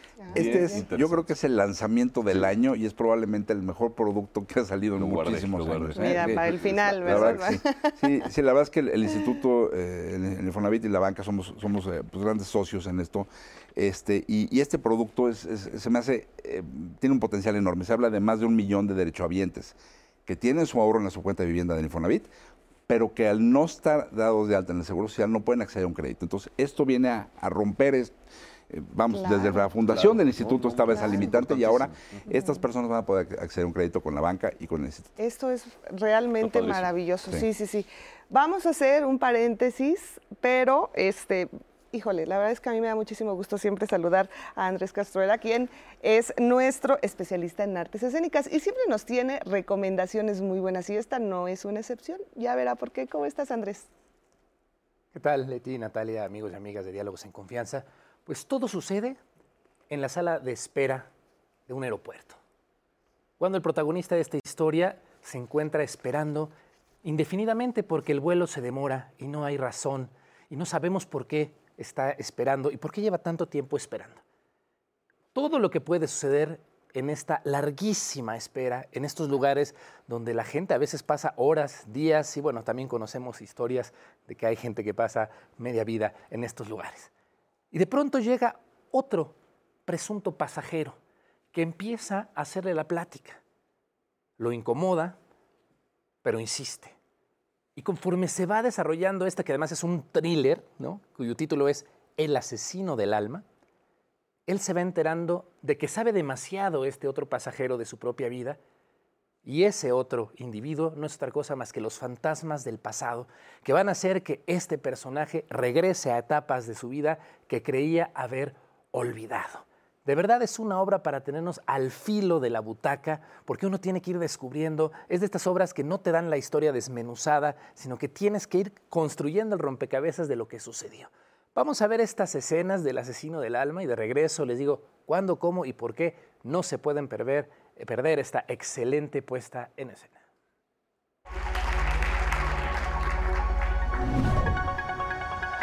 Bienvenidos al vuelo 2403 con destino a Barcelona.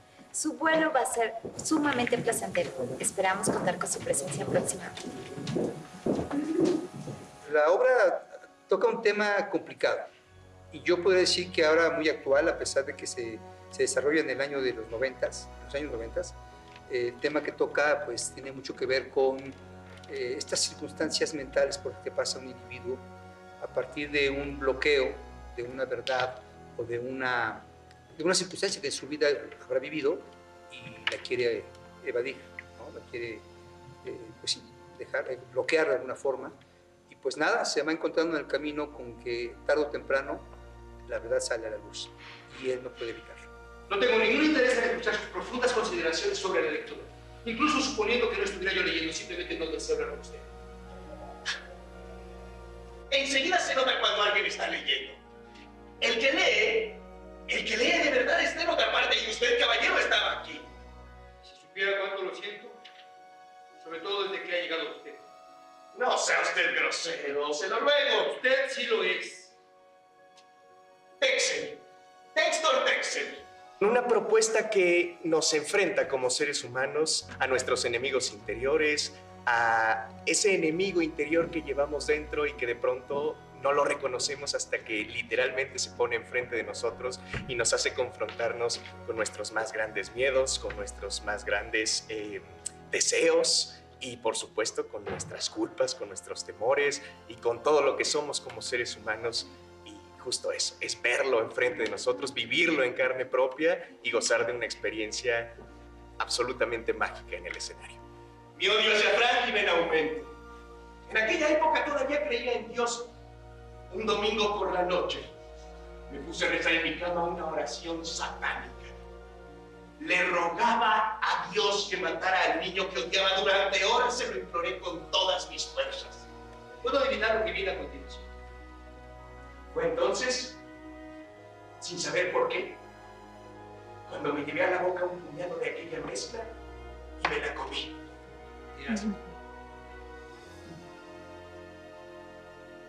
No.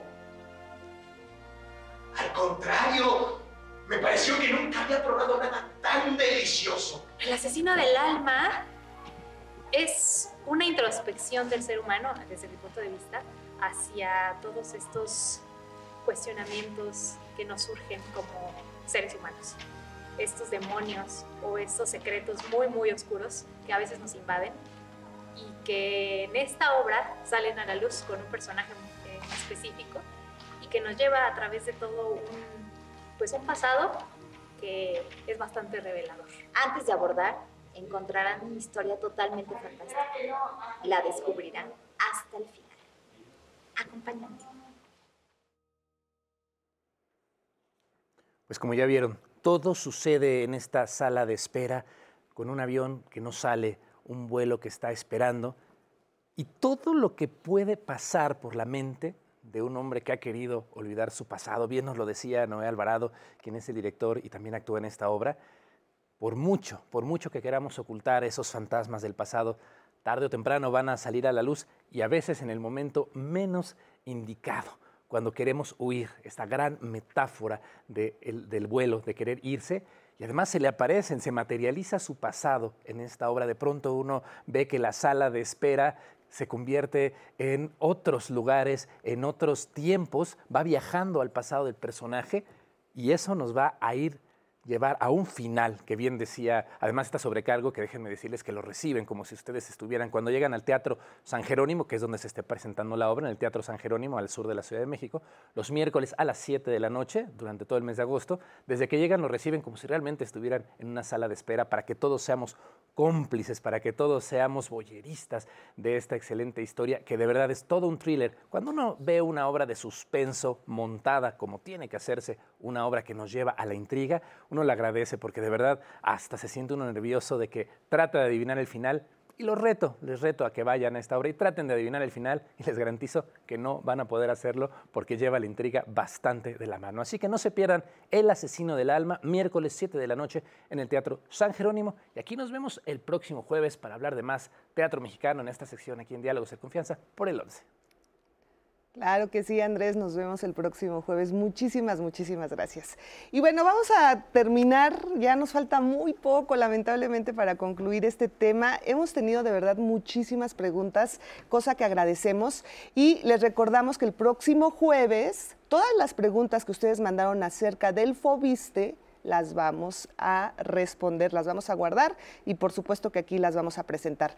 Bueno, ya nos queda poco tiempo y me gustaría, eh, vamos a ir con preguntas, pero antes de eso me gustaría que cada uno de ustedes diera una conclusión acerca de este programa. ¿Con qué nos quedamos eh, el día de hoy, Ricardo? Comenzamos contigo. Gracias, Leti. Mira, eh, algunas de las preguntas han, versado en, sobre cuál es el criterio que toma un banco para otorgar un crédito.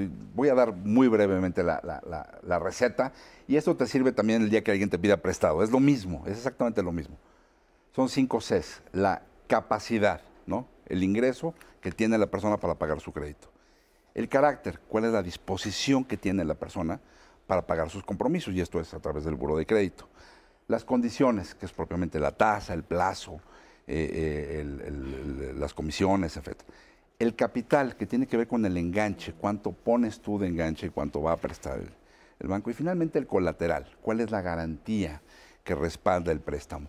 Con estas cinco cosas, eh, que, cada una de las cinco se evalúan y se, toman las decisiones de crédito. Creo que esto le puede ser de mucha utilidad para quien esté pensando en tomar un crédito hipotecario. Muchísimas gracias, gracias. Vamos contigo, Pedro. Mi conclusión es que nos hemos dado cuenta que si queremos adquirir un inmueble saber más de Infonavit, saber de un crédito específico hipotecario, lo tenemos al alcance de la mano. Simplemente tenemos que tomar una molestia de asistir a las plataformas digitales y documentarnos debidamente. Pero además, para dar el siguiente paso, pues tenemos especialistas. Vivimos en la era de la especialización. Si queremos un asesor profesional para poder adquirir, rentar o dar en arrendamiento un inmueble, acudamos a un profesional inmobiliario si queremos alguien que gestione y tenga la curva del aprendizaje y la práctica para gestionar un crédito hipotecario, busquemos un broker hipotecario. Y si queremos adquirir una hipoteca, vayamos con la casa matriz directamente. No busquemos ahí intermediarios porque ellos son la fuente.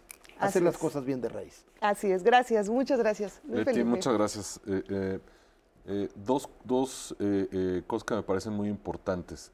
dejar muy claro a nuestros derechohabientes todos los beneficios que hay alrededor de ellos para que los puedan eh, eh, aprovechar, los esfuerzos que está haciendo el instituto, aparte de lo que tienen derecho los, los derechohabientes, por eso son este, derechohabientes, como bien decía eh, Pedro, aprovechen estos beneficios, tienen todas estas opciones de, financiamiento, las decisiones van enfocadas para beneficiarlos a ustedes.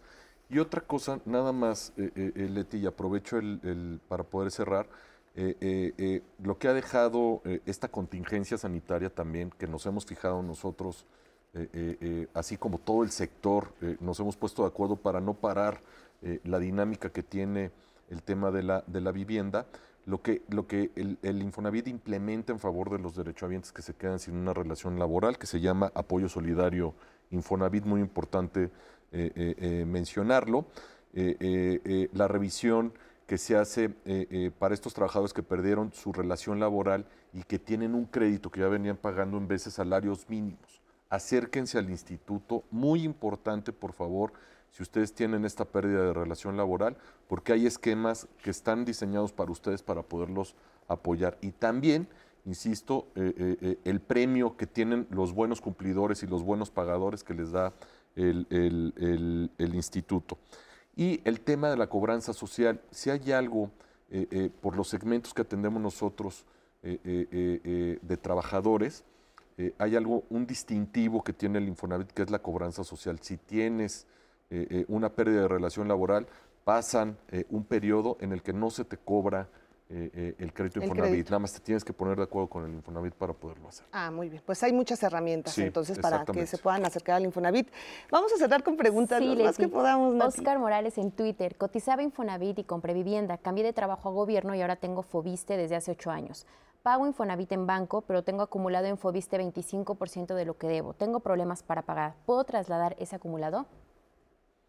Este, no, tiene que platicar con Fobiste, que los van a tener. Que la- lo guardamos para, la siguiente, próxima. el siguiente programa. Claro que sí. También nos dice Gabriela Cedillo, ¿qué es el refinanciamiento? Refinanciar es, tú tienes tu deuda, eh, por X o por Y circunstancia eh, eh, dejaste de pagar desgraciadamente, entonces te acercas para poder seguir este, Ah. pagando y refinancia tu deuda. Perfecto. Muy bien. Eh, Pues- eh, término así, no sé, bueno, va. Tiene varias excepciones, pero Exacto. esa es la más. sí. Perdón. Nos da- nos- se nos termina el tiempo. Yo les quiero agradecer a los tres que hayan estado aquí con nosotros en Diálogos en Confianza. De verdad, es de mucha ayuda. Estos temas, pues muchísima gente no los manejamos, pero yo creo que, pues sí, logramos eh, entender muchísimas Claro cosas. que ¿no? sí, Leti. Todas las instituciones a las que ustedes se pueden acercar van a quedar en redes sociales para que si tienen más dudas vayan directamente a las instituciones. Así es. Pues llegamos al final. Gracias, muchas gracias por acompañarnos. Lo invitamos a que siga aquí en la señal del 11. Hasta la próxima.